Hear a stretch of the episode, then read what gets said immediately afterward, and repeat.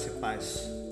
Iniciando aqui é, uma série de devocionais sobre crescimento espiritual. A devocional 1, nós vamos falar do início de tudo. Vamos falar de Gênesis 3, versículo 9. O Senhor chamou o homem e lhe perguntou: Onde estás?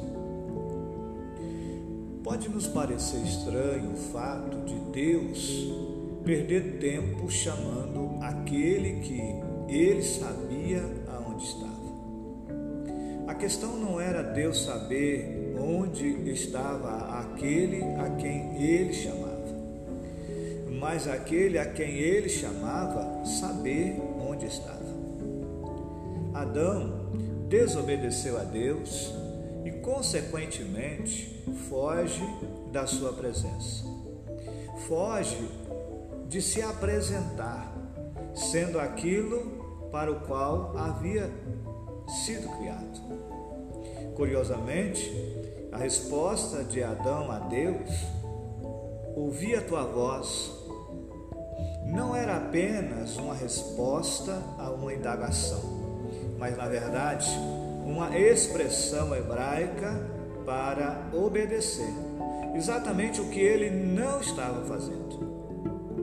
É tempo de reassumir a masculinidade bíblica, seguir o propósito de Deus para sua família e viver de acordo com a verdade de Cristo.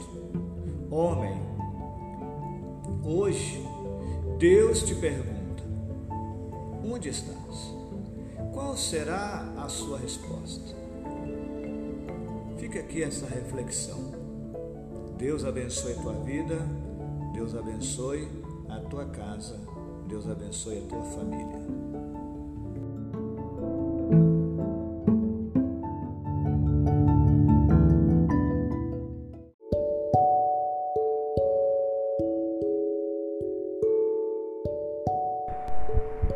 Graça e paz, meus queridos.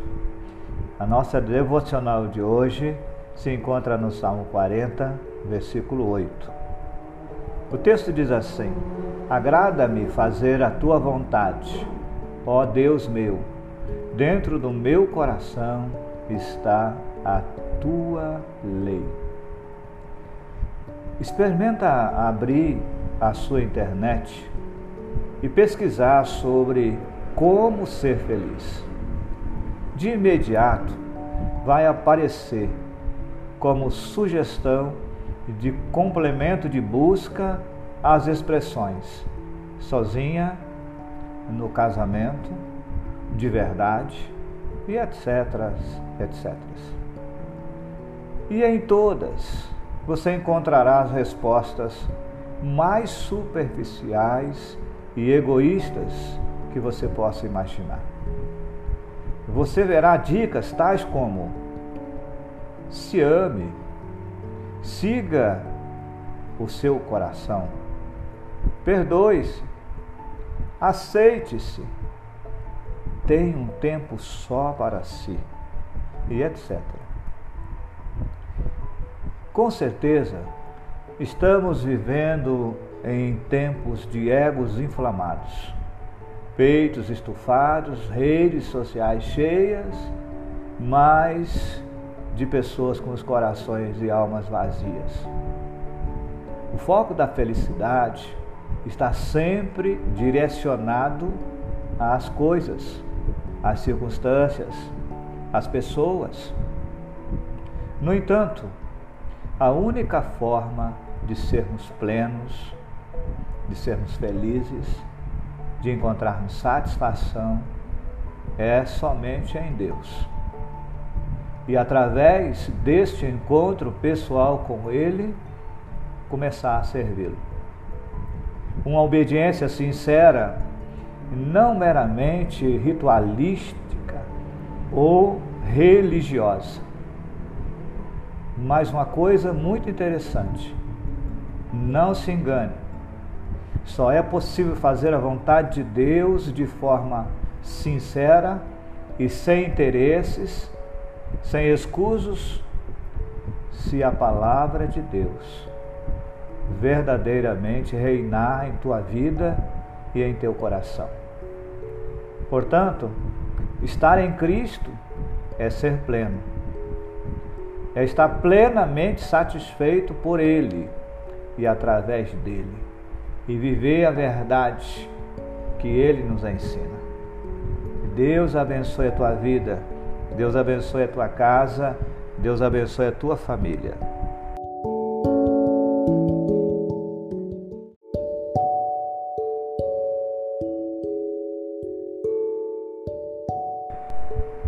Graça e paz, meus queridos. A nossa devocional de hoje se encontra no Salmo 40, versículo 8. O texto diz assim: Agrada-me fazer a tua vontade, ó Deus meu. Dentro do meu coração está a tua lei. Experimenta abrir a sua internet e pesquisar sobre como ser feliz. De imediato vai aparecer como sugestão de complemento de busca às expressões sozinha, no casamento, de verdade e etc, etc. E em todas você encontrará as respostas mais superficiais e egoístas que você possa imaginar.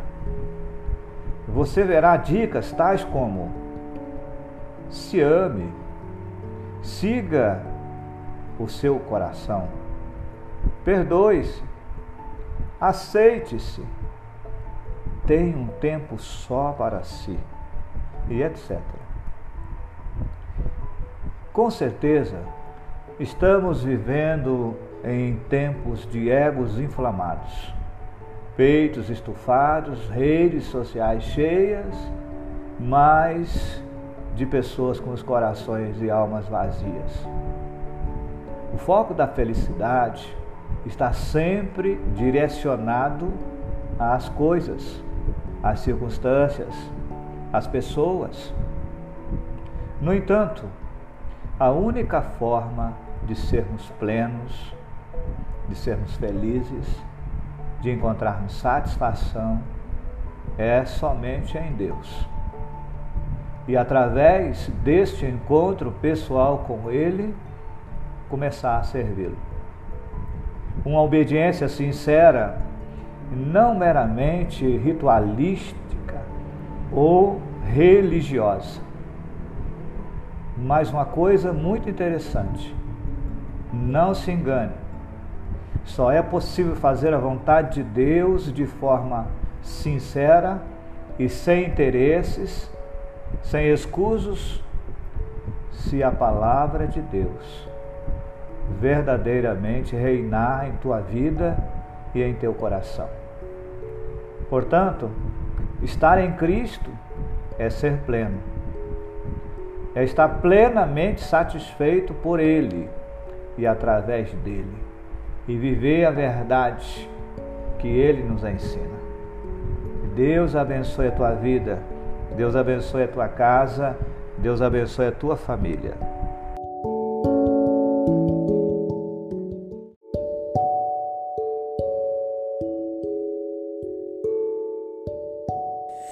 Graça e paz, meus queridos irmãos, amigos.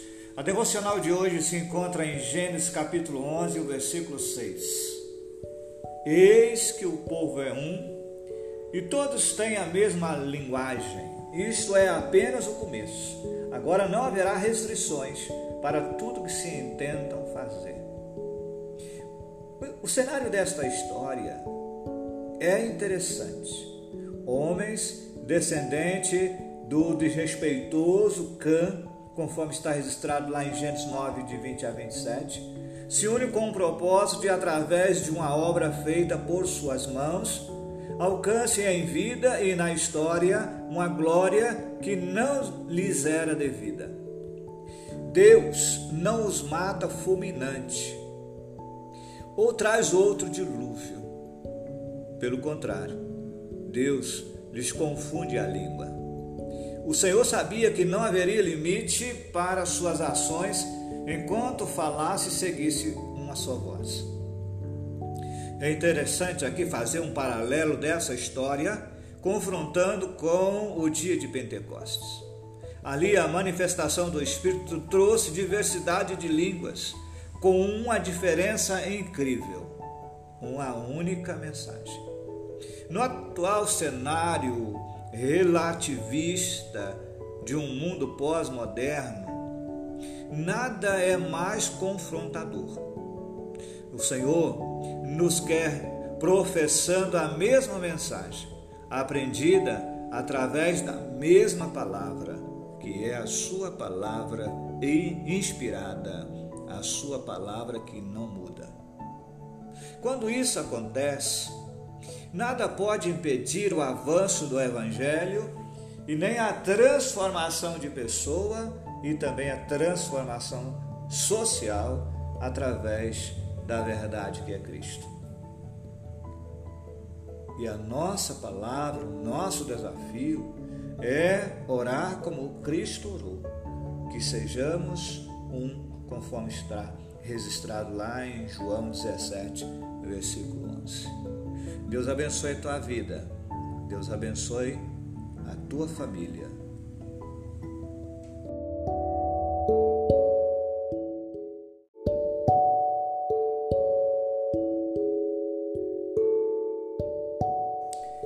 Graça e paz, meus queridos. A devocional de hoje se encontra em Filipenses 4 e o versículo 6. E o texto diz assim: Não andeis ansiosos de coisa alguma. Em tudo, porém, sejam conhecidas diante de Deus as vossas petições, pela oração e pela súplica, com ações de graças. A marca de nossa geração é a velocidade. Temos a velocidade nas informações, velocidade na escalada social, velocidade nos relacionamentos. Tudo se tornou tão rápido, tão rápido demais, e com isso agora as coisas se tornaram muito mais confusas. Essa aceleração absurda de tudo tem gerado também enormes doenças nas pessoas. Jamais se viu tantos casos de depressão e acometendo cada vez mais e mais pessoas e até mesmo pessoas na tenra idade. As pessoas hoje vivem, vivem ansiosas em relação a tudo. E Paulo aqui, ele nos exorta a lutar contra esse ídolo chamado ansiedade. A arma de confronto não poderia ser outra que não a plena confiança em Deus e seus cuidados. Essa ansiedade desenfreada é incompatível com a palavra de Deus. Entregue a Deus as suas preocupações. Lance aos seus pés todas as suas súplicas. E façam isso em espírito de ações de graças. Sabe por quê?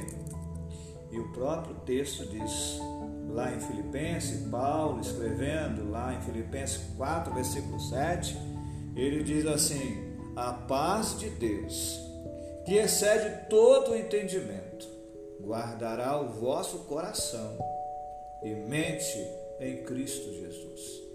Você sabe que o coração é o centro das emoções.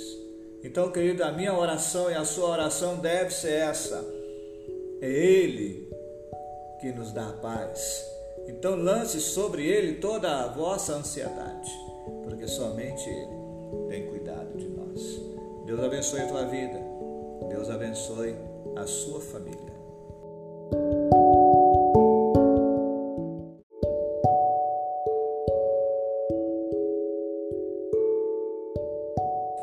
Graça e paz, meus queridos. A nossa devocional hoje se encontra em Gênesis, capítulo 13, versículos de 9 até o versículo 11. Acaso não está diante de ti toda a terra? Levantou Ló os olhos e viu toda a campina do Jordão, que era toda bem regada, como o jardim do Senhor então Ló escolheu para si toda a campina do Jordão. O cenário dessa passagem podemos ver que é incrível. Abraão e Ló tinham acabado de subir do Egito com grandes riquezas acumuladas, a tal ponto que não havia condições suficientes para que a prosperidade de ambos convivessem juntos. Os cuidadores de suas posses e gados estavam constantemente em briga pelos recursos materiais daquele lugar. Abraão podia então impor sobre Ló sua superioridade social e parental. No entanto, ele poderia também exigir o espaço e bens que tivesse sob o seu controle e posse. Mas algo fantástico acontece aqui. A fé na soberania de Deus capacitou Abraão a uma generosidade impensável para sua época. Então Abraão permite que Ló saia em paz e que escolhesse o lugar onde ele achasse que fosse mais próspero.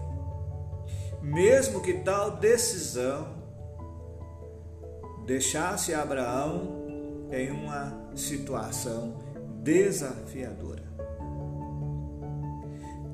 O Senhor nos chama à generosidade numa época e numa era onde a única coisa que importa é a autossatisfação.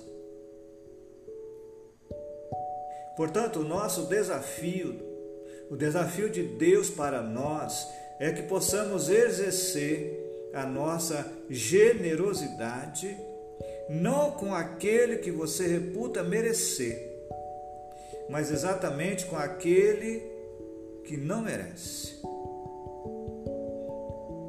E que sabiamente que você não terá nada em troca.